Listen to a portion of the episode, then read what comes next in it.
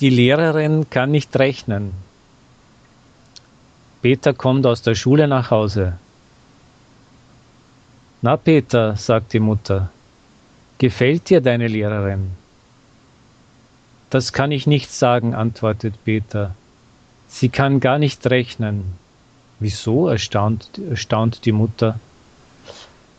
Einmal sagt sie, drei und drei sind sechs, und dann plötzlich sind zwei und vier sechs, antwortet der Junge.